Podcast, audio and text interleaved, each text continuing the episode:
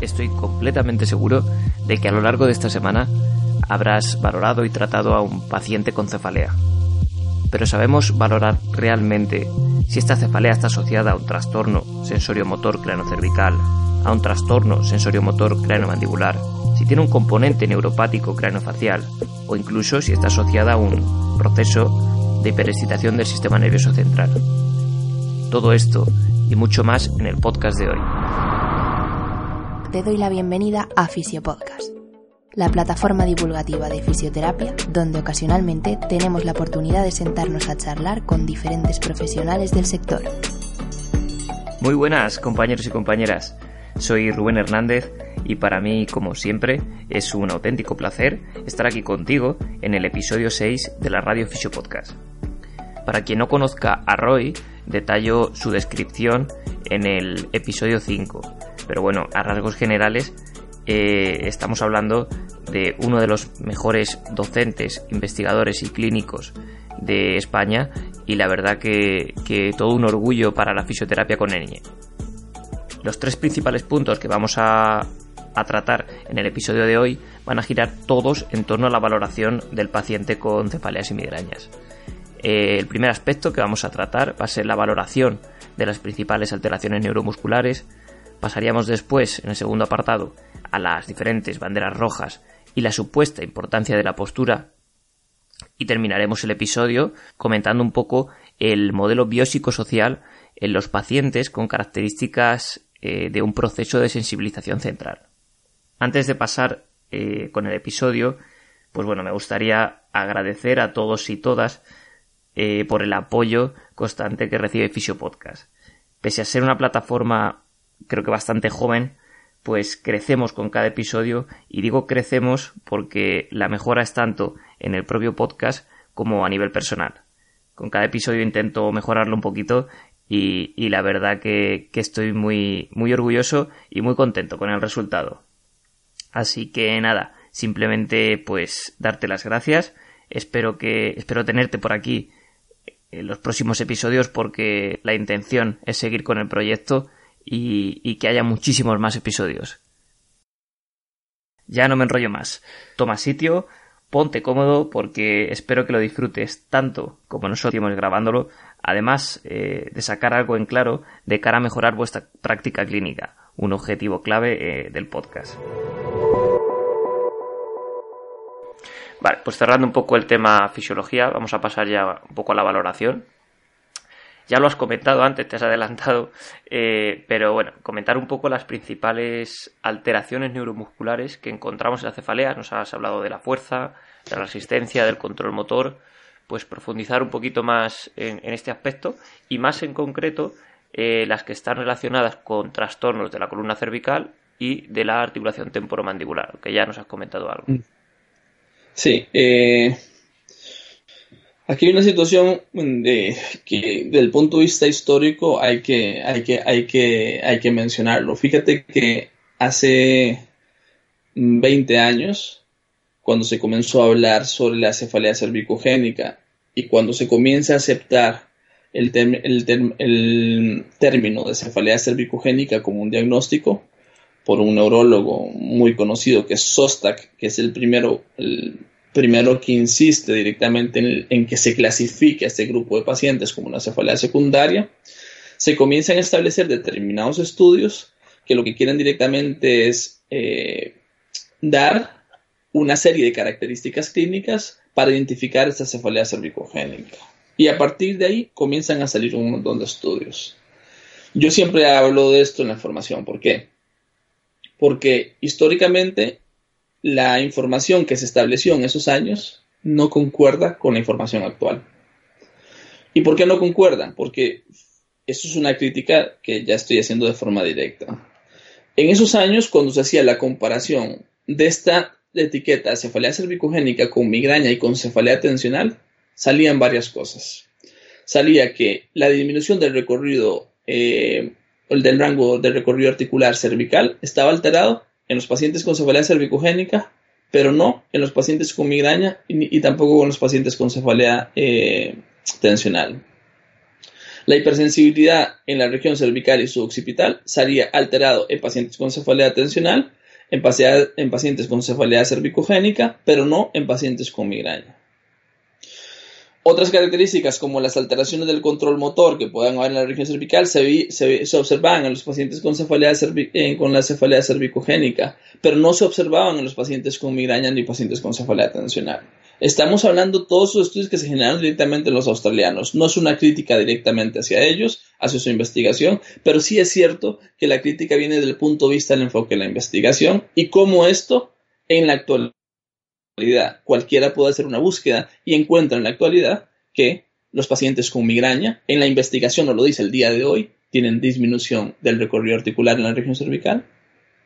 Encontramos que son pacientes que tienen directamente hiperalgesia mecánica directamente en la región cervical, igual que los pacientes con cefalea tensional. Quiere decir, todas esas características que se generan de forma específica para los pacientes con cefalea cervicogénica, en la actualidad se ven que hay subgrupos de pacientes con migraña, cefalea en racimos o cefalea directamente tensional que tienen esas mismas características, con lo cual toda esa investigación que se generó 20 años antes, esa investigación en la actualidad es sano ponerla directamente en duda. ¿Por qué?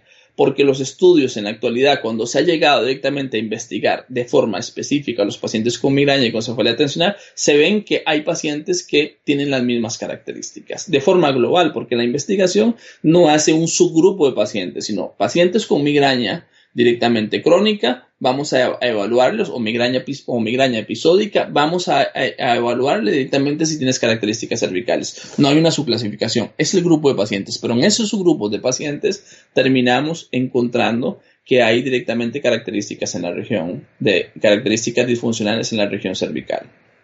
Ahí, ahora después, viene directamente otra de las situaciones que había. Se decía, ¿cuál sería el test diagnóstico más preciso para la cefalea cervicogénica. Y dicen, bien, tenemos un test que es el test de flexión-rotación. Y se plantea el test de flexión-rotación como el test más específico para los pacientes con cefalea cervicogénica. Se hacen estudios y se encuentran que los pacientes que presentan cefalea tensional o, migraña no presentan directamente un test de flexión-rotación eh, positivo. Se vuelve a repetir esas investigaciones por otros autores y se comienza a encontrar que el test de flexión-rotación también es positivo, inclusive en pacientes que presenten trastornos craniomandibulares. Entonces, fíjate cómo es la evolución directamente de la investigación, donde lo que se comienza a determinar es que hay un componente cervicogénico, pero que no está asociado a esas etiquetas sino seguramente que hay un porcentaje relevante de los pacientes que pueden tener un trastorno craneomandibular, que pueden directamente tener una cefalea tensional o que tengan una migraña que también tienen esas características, con lo cual es lo que hablaba al principio. Eso es una agrupación de pacientes que tienen características cervicogénicas. Pero no podríamos decir que es una cefalea cervicogénica tal como se establece en la clasificación internacional de cefaleas. Entonces yo nosotros hemos estudiado en mucha profundidad la investigación en, que se ha hecho a lo largo de los años para establecer una crítica en máxima profundidad. Es una crítica directamente eh, constructiva a cómo nosotros creemos que debe establecerse la investigación en la actualidad. Nosotros hemos hecho un estudio también donde hemos eh, aplicado el test de flexión-rotación, entre otros tests, en pacientes con migraña, cefalea tensional y neuralgias occipitales, una neuralgia de Arnold, y hemos encontrado que el test de flexión-rotación, sin pacientes con cefalea cervicogénica, que el, el test de flexión-rotación era positivo en muchos de esos pacientes. Entonces, y tenemos los porcentajes más o menos. Entonces, lo que tenemos que tener en cuenta es que el test de flexión-rotación, sin duda alguna, es un test eh, a incluir dentro de esta valoración eh, física que tenemos que hacer los pacientes, pero yo no diría nunca absolutamente que es un test específico para clasificar el paciente con cefalea cervicogénica, tal como esa etiqueta que hemos hablado, sino que daría un dato importante de eh, un dato clínico importante para los pacientes que tengan ese componente cervicogénico. Test de flexión rotación. Hemos hablado también de la valoración de la movilidad accesoria. Y aquí yo plantearía si esa valoración de la movilidad accesoria no encuentra, no que encuentre una restricción de la movilidad intersegmentaria. Eso es un factor que puede tener relevancia o no, de acuerdo a como lo plantean los clínicos. Para mí la relevancia sería que esos test reproduzcan la sintomatología cefálica del paciente. Para mí esa sería la relevancia, no encontrar que haya una restricción directamente del recorrido, porque eso puede entrar dentro de la subjetividad que tienen directamente los test manuales, que también hay que tenerlo en consideración desde el punto de vista de esta crítica que estamos haciendo también a lo que planteamos en la fisioterapia. Estos dos, digamos, serían como dos pruebas de carácter ortopédico que creo que son importantes. La mecanosensibilidad del tejido neural eh, es otra de las características que puede tener cierta relevancia en la región cervical. Test como el Sloan test o el test de flexión pasiva modificada o los test precisos directamente de nervio, directamente cervicales o trigeminales o de ramas trigeminales podrían también tener cierta utilidad para ver directamente, los componentes directamente de alteración mecanosensible del propio tejido que pueden tener cierta relevancia con las cefaleas. Y después tenemos los test, por ejemplo, que a mí me parece que son interesantes en la región cervical que miden, por ejemplo, la resistencia muscular. Por ejemplo, el test, el test de, eh, de resistencia en flexión. Entonces, no hablamos del test de flexión cervical. El test de flexión cervical de nosotros no lo solemos utilizar. No digo que no sea útil, pero nosotros no lo solemos utilizar, sino lo que medimos es un test que lo que mide es la resistencia. Es barato y es bastante directamente fiable.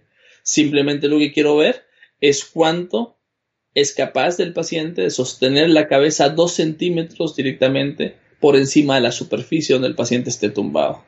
Y esto lo que nos da es, un, es un, unos, eh, una métrica en segundos del el paciente cuánto es capaz de mantener el sostén de su propia cabeza a partir de la contracción de los músculos cervicales y eso es un test cada vez más utilizado. Ese es el test en flexión pero también lo tenemos en extensión y solemos utilizar los dos. Para nosotros, en este caso, la fuerza, la fuerza resistencia es un factor importante en los pacientes con, con, con eh, pacientes que tengan componente cervicogénico. Entonces, esos son, digamos, un, son test que nos parecen directamente que son, son, son interesantes para poder, para, para utilizarlo.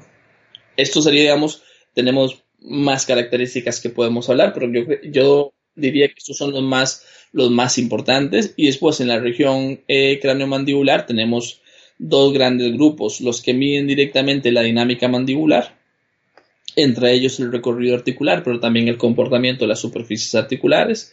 Y después tenemos los test directamente funcionales mandibulares, que son capaces directamente a través de la valoración de la función mandibular evaluar si hay reproducción de los síntomas. Eso sería directamente de los grupos en la región craneomandibular interesantes para introducir.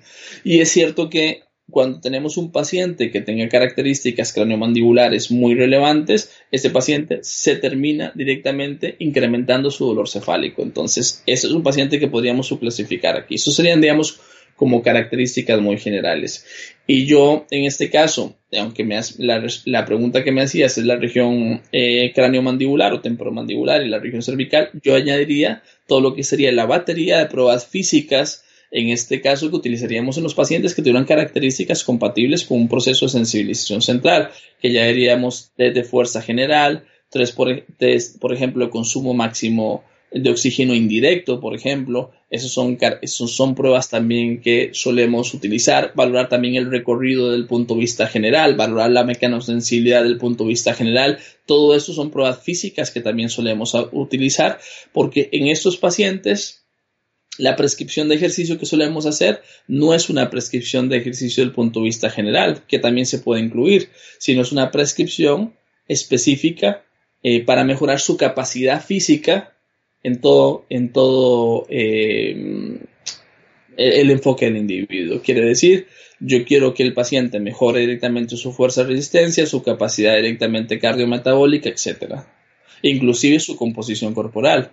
Esos son otros los factores también importantes a tener, a tener en cuenta. Entonces, esos pacientes se les puede enviar directamente por ejemplo, se les puede realizar una prescripción de ejercicio de tipo aeróbico de baja, media o alta intensidad, porque la alta intensidad aunque era algo que se intentaba evitar con algunos pacientes con, con migraña, se observa en la actualidad. Hay un estudio bastante reciente donde ejercicios interválicos de alta intensidad, lo que comúnmente denominamos como HIT, eh, eh, puede ser relevante en la disminución de la intensidad del dolor y de la frecuencia de, la migraña en pacientes con migraña.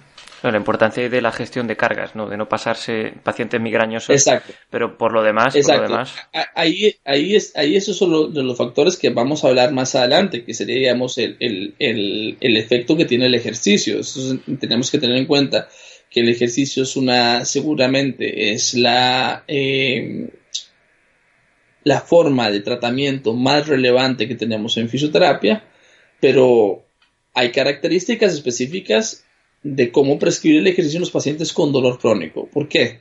Por el efecto de la hiperalgesia que se puede generar en algunos pacientes. Algunos pacientes con dolor crónico eh, disfuncional quiere decir que tengan características compatibles con una sensibilización central, el ejercicio puede generar hiperalgesia hasta que haya un proceso de adaptación. Entonces esto también es importante, lo podemos hablar ahora más adelante cuando estemos hablando ya de las opciones terapéuticas, pero sin duda alguna eso es un factor a controlar.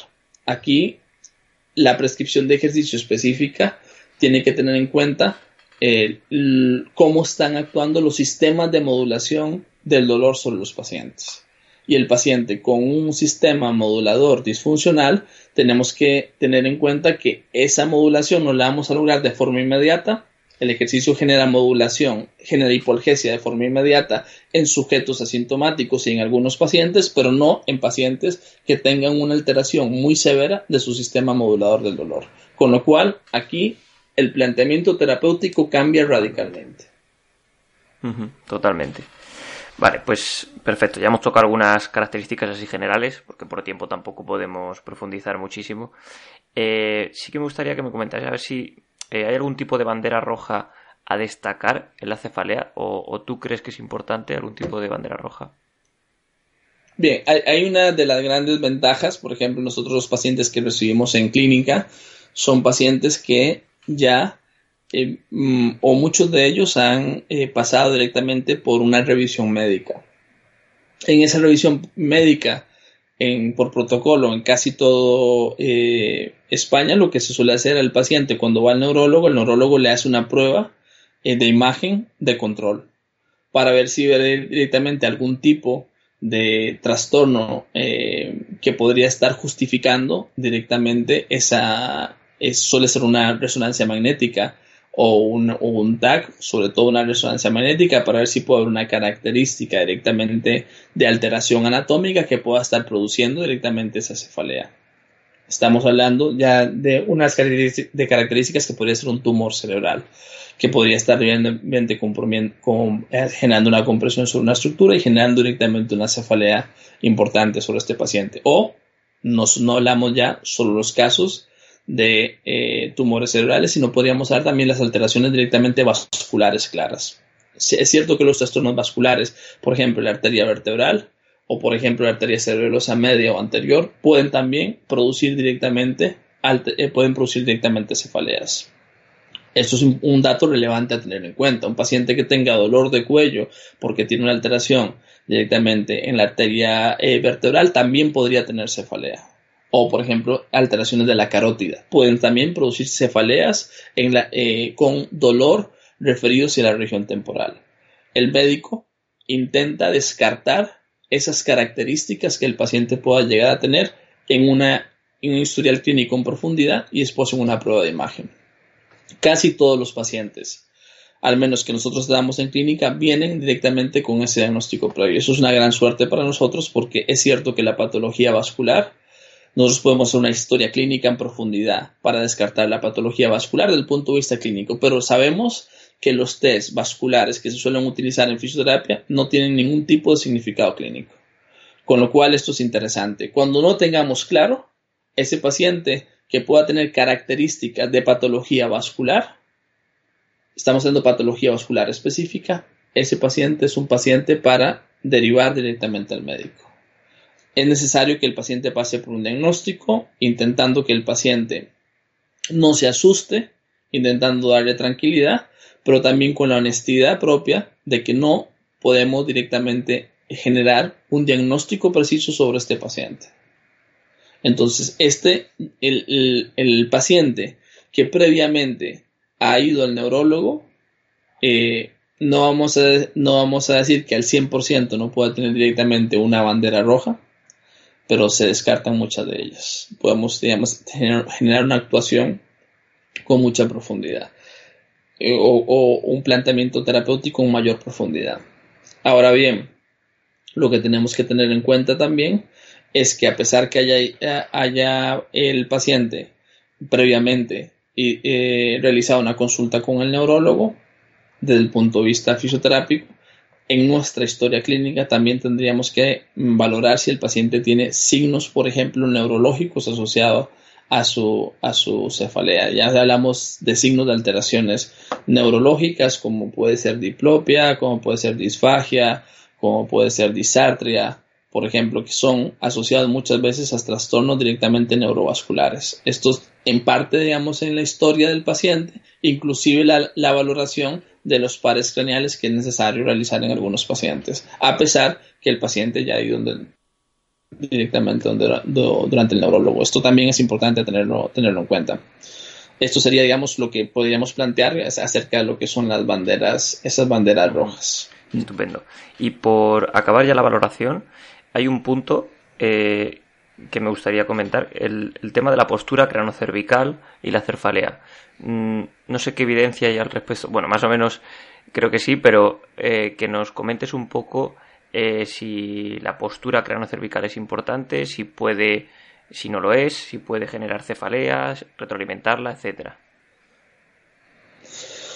Bien, aquí una, aquí hay una de las, esa es una muy buena pregunta y porque no hay, eh, no tenemos una, una respuesta suficientemente, suficientemente clara.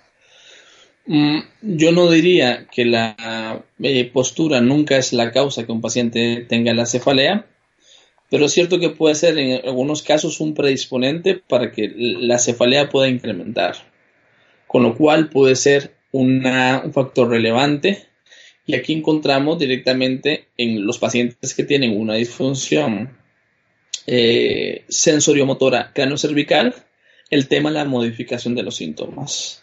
Aquí lo que tenemos es ver si los cambios posturales al paciente le modifican los síntomas. Nosotros no podemos establecer un tratamiento solo con la modificación de los síntomas, pero si en la modificación del síntoma de forma inmediata, quiere decir un cambio postural en la valoración, hay una modificación de los síntomas de forma inmediata, la postura puede tener cierta, cierta relevancia.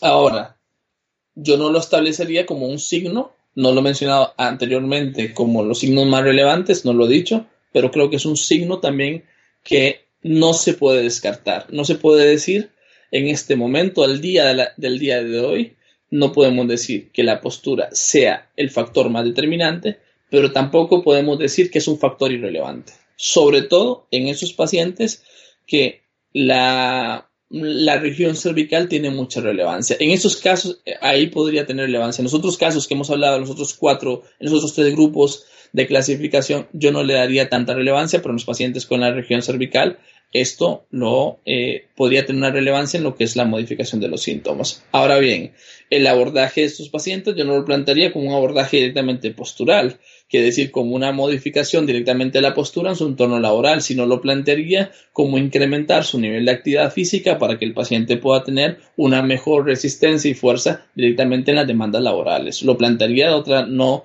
lo plantearía como una relación causa-efecto, sino lo plantearía es cómo puedo hacer para que este paciente tenga una mejor facilidad en su entorno laboral y que tenga directamente una un mejor comportamiento de los síntomas durante su trabajo, porque es cierto que hay pacientes que es muy claro, los síntomas comienzan a aparecer al final de su día, de su día del trabajo. Entonces, aquí el, abordaje es el incremento del nivel de actividad física sobre los pacientes. Creo que esa es la diana y no tanto la postura supuestamente perfecta, ¿no? Que, incluso puede. Exactamente. Eso, eso sí sería erróneo. Claro, eso ya Vamos a cambiar esta cantidad de grados O por ejemplo, lo que, lo que me parece también es irrelevante es pensar directamente los elementos de rotación del, atlas o del axis, por ejemplo, que es las teorías osteopáticas o quiroprácticas, ¿verdad? Pero sobre todo quiroprácticas, que plantean directamente que puede haber pequeñas desviaciones directamente en las apófisis espinosas que pueden directamente eh, estar generando que esa sea la consecuencia de la, eh, de la migraña o de la cefalea. Corregir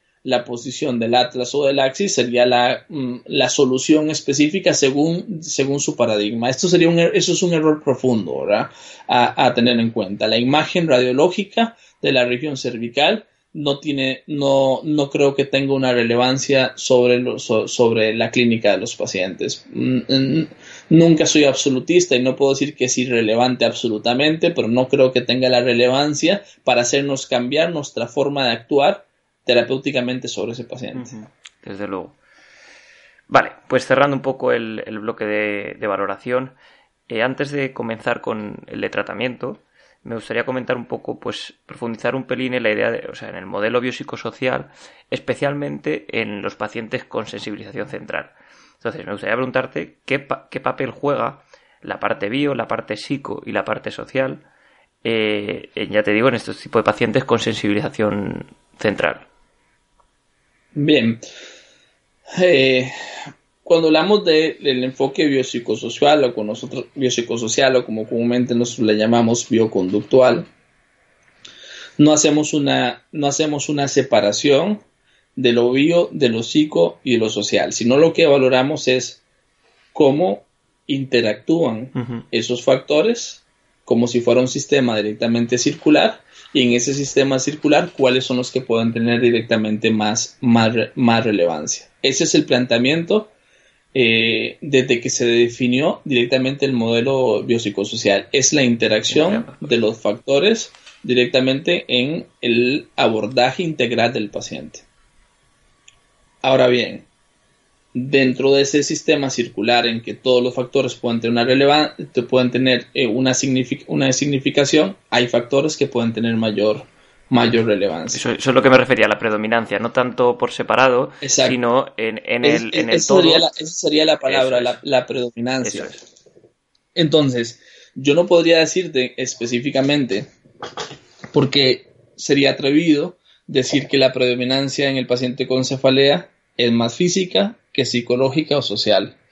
Entonces, esto va a depender de estos pacientes que tengan esas características compatibles con el proceso de sensibilización y es cierto que las características físicas en algunos pacientes pueden ser muy relevantes, en algunos pacientes otros pueden ser directamente las psicológicas pueden ser más relevantes. Esto es así. Esto yo no te podría decir cuáles son específicamente más las más relevantes. Ahora, si la pregunta es al contrario, es cuáles interviniendo unas variables específicas y pueden modificar las otras. Absolutamente sí. Quiere decir, la mejora de las variables psicológicas puede mejorar directamente las variables físicas y las variables físicas pueden mejorar las variables directamente psicológicas, inclusive las variables, las variables sociales. Quiere decir que si el paciente, por ejemplo, un paciente que planteemos que tenga características compatibles con una sensibilización central, una de las características de clasificación que hemos hablado. Si yo ese paciente le incremento su nivel de actividad física, variable biológica, lo que nos vamos a encontrar es que ese paciente va a poder hacer más cosas en su día a día, va a tener menos fatiga directamente durante el día a día, el paciente se va a sentir mejor, va a tener mayor eh, optimismo a realizar sus tareas y con lo cual el paciente va a ser un paciente más autoeficaz, variable elemental en el tratamiento de los pacientes. Con lo cual estamos valorando, mejorando una capacidad física que va a interrelacionar otra vez de forma circular con todas las demás, con todas las demás variables. Ahora, si el paciente por medio de estrategias de educación o tratamientos psicológicos específicos o tratamientos directamente de características bioconductuales mejora, por ejemplo, el catastrofismo del dolor, lo que nos vamos a encontrar es que ese paciente va a tener menos rechazo a los tratamientos relacionados con la actividad física. No va a pensar que la actividad física le va a producir dolor o que le va a empeorar, le va a empeorar su sintomatología. Quiere decir, reduce la negatividad hacia directamente otros tipos de tratamientos y esto es fundamental. Entonces, la interrelación es una interrelación circular desde el punto de vista diagnóstico, desde el punto de vista también, desde el punto de vista terapéutico. Lo cierto es que lo que no tenemos todavía demasiado claro es eh, algunas características eh, sociales que siempre se habla de características psicosociales y a veces están hablando absolutamente psicológicas y eso es un error también comúnmente que se habla de, cuando se habla de las variables psicosociales. Psicológicas estaríamos hablando de los síntomas depresivos, ansiosos, catastrofismo, kinesiofobia, eh, pero cuando estamos hablando de las características sociales estamos hablando de factores socioeconómicos, el nivel de educación, el apoyo social que pueden tener esos pacientes. Estamos hablando de otras características que nunca se toman o casi nunca se toman en cuenta. Sobre esas características sociales es bastante difícil directamente intervenir. Esto es importante. Hay formas por medio de la actividad física, por ejemplo, la actividad física con un componente recreacional, quiere decir con un componente lúdico, puede mejorar componentes sociales del paciente puede mejorar los componentes sociales. Pero es cierto que en las, en las herramientas que establecemos desde el punto de vista fisioterápico, en los elementos de, de, tipo bioconductual, estamos pensando sobre variables físicas y psicológicas, no estamos pensando nunca sobre las sociales. Entonces, esto es una, una reflexión importante que debemos hacer dentro de la autocrítica del manejo siempre verbal, de la verborrea típica que se suele utilizar en redes sociales, pero que realmente en redes sociales o, directamente dentro de lo que es el, el, el gremio eh, fisioterápico, médico, psicológico, pero que realmente estamos hablando de cosas que son diferentes, lo psicológico y lo social, que tienen una interrelación siempre en este enfoque circular, pero que es, difícil interactuar sobre las variables sociales. Las variables sociales, perdón, se suelen influir principalmente con los tratamientos más de tipo multidisciplinar. Y es cierto que nos olvidamos muchas veces de las que son realmente de tipo social. Por ejemplo, una que cada vez es más determinante es el nivel de educación. Sabemos que los pacientes que tienen un nivel de educación menor son pacientes que su nivel de discapacidad y la percepción de intensidad del dolor es más elevada. Entonces aquí, por ejemplo, los elementos educativos que utilicemos desde el punto de vista terapéutico son importantes para que el paciente comprenda qué es lo que está lo, qué es lo que está sucediendo y que comprenda cuál es el planteamiento terapéutico que estamos realizando. Esto genera mayor adhesión a los tratamientos que hagamos en, fisioterapia, pero además genera algo que es muy importante, la empatía de la comprensión directamente del sufrimiento que el paciente pueda tener, con lo cual estamos generando una mayor relación eh, terapeuta-paciente. Eso, que eso es un factor también importante a tener, en, a tener en cuenta. Muy olvidadas las, los factores sociales, la verdad. Yo creo que también. Sin duda alguna. Sí, sí, se habla de psicosociales, pero, pero cuando la gente está hablando la mayoría de veces, si somos conscientes de lo que están hablando, están hablando de psicológicas, no están hablando de sociales. Totalmente. Hasta aquí el podcast de hoy. Si te ha gustado el contenido y crees que puede servirle a más gente, se agradece que lo compartas. Te recuerdo que para estar al tanto de futuros episodios, puedes seguirnos en redes sociales y suscribirte a nuestra lista de correos en www.rubenhfisio.es. Gracias por tu tiempo y nos vemos en el próximo.